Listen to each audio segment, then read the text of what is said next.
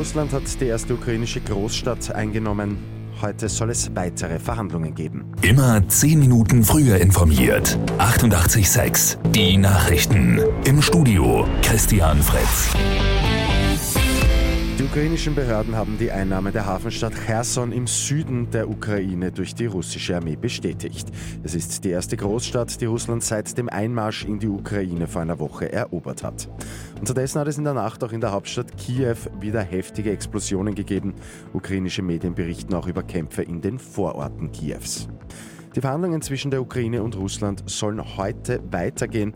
Das berichten zumindest die russischen Behörden. Aus Kiew gibt es dazu noch keine Bestätigung. Die erste Verhandlungsrunde am Montag hatte keine Ergebnisse gebracht. Tag 2 heute beim ÖVP-Korruptionsuntersuchungsausschuss.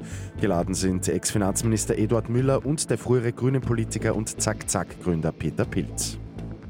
Bei Lotto 6 aus 45 geht es am Sonntag um rund 1,4 Millionen Euro. Gestern hat nämlich niemand die sechs Richtigen erraten. Und noch Fußball ÖFB Cup. SV Ried steht als erster Finalist fest.